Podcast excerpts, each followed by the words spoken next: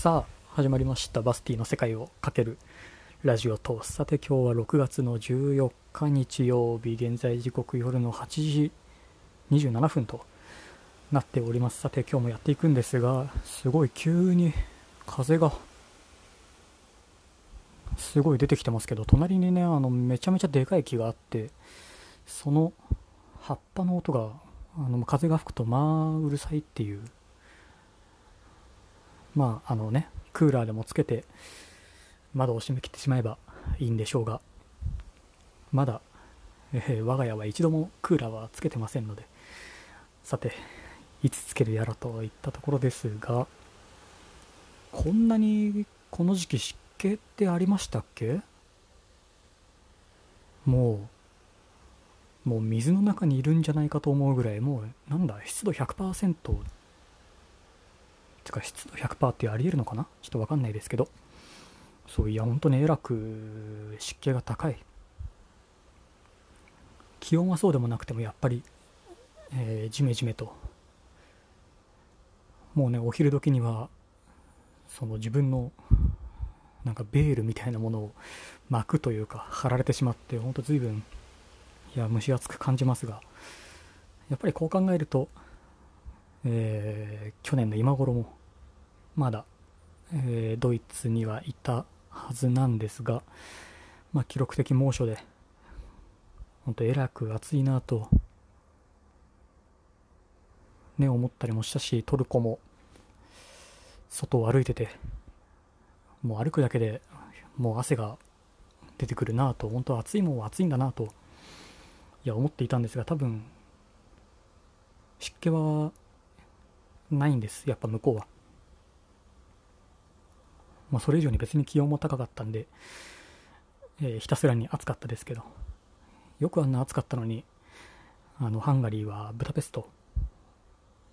毎日のように温泉に入りに行ってたなぁなんともまあ思ったりなんかもしますけどまあ温泉といってもねまあいくつかまあ浸かる湯船というかまああるんですけど基本的に35度とか、まあ、もっと低い温度のものもまああったりなんかもしてなんかそういう日本人が考える温泉とはまた全然違う。まあだからね、ずっと入ってられるし、混浴で、まあ水着着用ですけど、だし、まあ地元の人が行くようなところに行けば比較的安いし、時間制限も、えー、探せばないところがあって、本当一日中入れるような、なところにも、そういえば、えー、去年の夏はね、そう言ってましたね。あとあれか、ブルガリアでは、えー、まあ暑くて、ずっとあの国会に入っては出てきて日光浴をして、まあ、本でも読み読みながら、で、また暑くなってきたらまた海に入って、みたいなことをそういえばね、一人でひたすらに繰り返したりも、えー、していました。まあ、国会はあのムール貝が取れるので、一人でムール貝を食べてビールを飲んで水着ででまあ暑くなったら海に入ってまあ一人でずっと海の中にいるのも暇といえば暇というかまあすることもないのでで気が済んだらまた上がってきて、まあ、ぼーっとしてそうそうそんな1週間もそういえば過ごしていたな。でもその時の国会はあのかなり強風だったのもあってまあ波が高い。のとあと藻がすごくて。まあ国会名前の通り黒いのかなと思ったらもちろんそんなこともなく。藻がなければ多分綺麗だったと思うんですけど藻のせいで確かに黒い。確かに国会といえば黒い。まあな気もしましたけどまあ多分あれはあの波が高かったせいなんだとね思います。そういや湿気は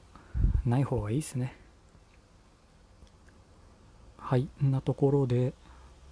えー、っと今日はそうそろそろあのどこか遠くに、えー、行きたい欲が、えー、ぼちぼち高まってきております。本当に。なんかもうどこでもいいんですけど。そういえばあのドイツに行こうって思った最初の最初の最初も、えー、誰も自分のことを知らないどこか遠くになんか長いこといたいなとね思ったのがきっかけだったりもねそういえばしました。まあいろんなきっかけがあるんですけど深夜特急のせいとかまあドイツのサッカーが好きとか。まあいろんなものから逃げるためにとかまあいろいろあるんですがまあそのうちの一つとしてまあどこか遠くに行きたい。もう今や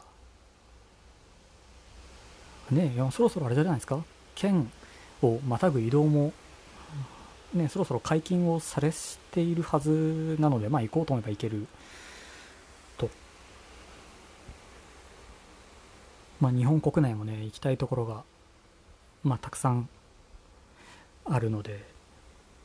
まあこの時期もうこれから暑くなってくるのでできれば涼しいところ北に北にまあ行きたいところではありますがまあとは言っても北海道の最北端は襟裳岬でしたっけ？多分なんちゃら岬がありますよね。まあ一番端まで行くのもいいんですけど、ね、そうまあ北に行けば少なからず涼しいのかななんてもまあ思ったりもしますけど。まあまあ多分行かないと思いますけどね残念ながら。そうまあやっぱりそういうふうに自分が、えー、やりたいことというか興味があること、まあ、行きたいところ食べたいもの、えー、読みたい本見たい映画、まあ、何でもそうですけど多分そう思ってる時がピーク。そこから1週間1ヶ月1年と経つとどんどんどんどん薄れていくのと、まあ、次に次にと、まあ、興味も湧くだろうし。そう言ってどんどんどんどんね上塗りをされてしまうのできっと興味っていうものは今がそのもののまあピークなのかななんととかと思っております。でもどうなんでしょう？やっぱりそういうものはえー、年を取るにつれて鈍感になっていくんでしょうか。まあその難易度もねえー、まあ、関わってくると思うんですけど、まあ、いろんな国を回りたいっていうのもね体力的な問題も、まあ、金銭的な問題も、まあ、いろいろあると思いますけど、まあ、本を読むとか食べたいものを食べるとかっていうのは多分死ぬまで、まあ、できそうなもんですけどね、まあ、最近日曜日にやってるあの孤独のグルメ。松重豊あの俳優さんが一人でひたすらご飯を食べる番組。とかドラマ。いや人気が出る理由が本当に分かります。あのまあ静か。本当なんだろうな。ひたすら食べてるだけなんですよあれ。で別にそのためにあのインサートを撮るとか見てくださいこのみたいなこともああいうのもやんないんですよ。ただひたすら食べるっていう。で黙々と食べてるものに、えー、後で声を当てているだけの番組。いやなんですけどね。そうああいうのを見てると本当にそういうまあ食一つとっても興味っていうのものはその時その時で満たしていくのがきっと、えー、幸福度的なことで言うと多分高いのかなと。いや思います。本当にねあの番組はちょっとあの大晦日に特番をを組まれるだけある。まああれをおそらく海外で見てしまうと、えー、日本食への上がね増してしまいそうなので日本を出たら見るのはやめたいところですけど。そう最近はそんなものもハマって見ております。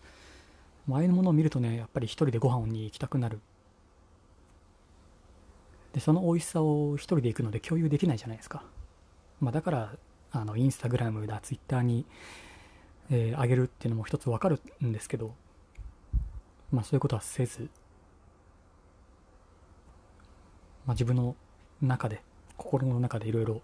ああだこうだ考えながらまあものを食べるわけですがまあそうするとああいうふうになんだろうなこの料理は何だとかいろいろ考えながらまあ食べるんですけど。まあね海外にいるとそこに、えー、言葉の壁とかがまあできてくるんでいろいろ難しいところではありますけどまあ一人ご飯っていうのもそう一つ割といいものだったりもします。はい今日はこんなところでしょうか。意見感想はカタカナでセカラジハッシュタグセカラジをつけてつぶやくかリプランまたはボイスメッセージでお待ちしてます。ぜひよろしくお願いいたします。それではまた次回。またね。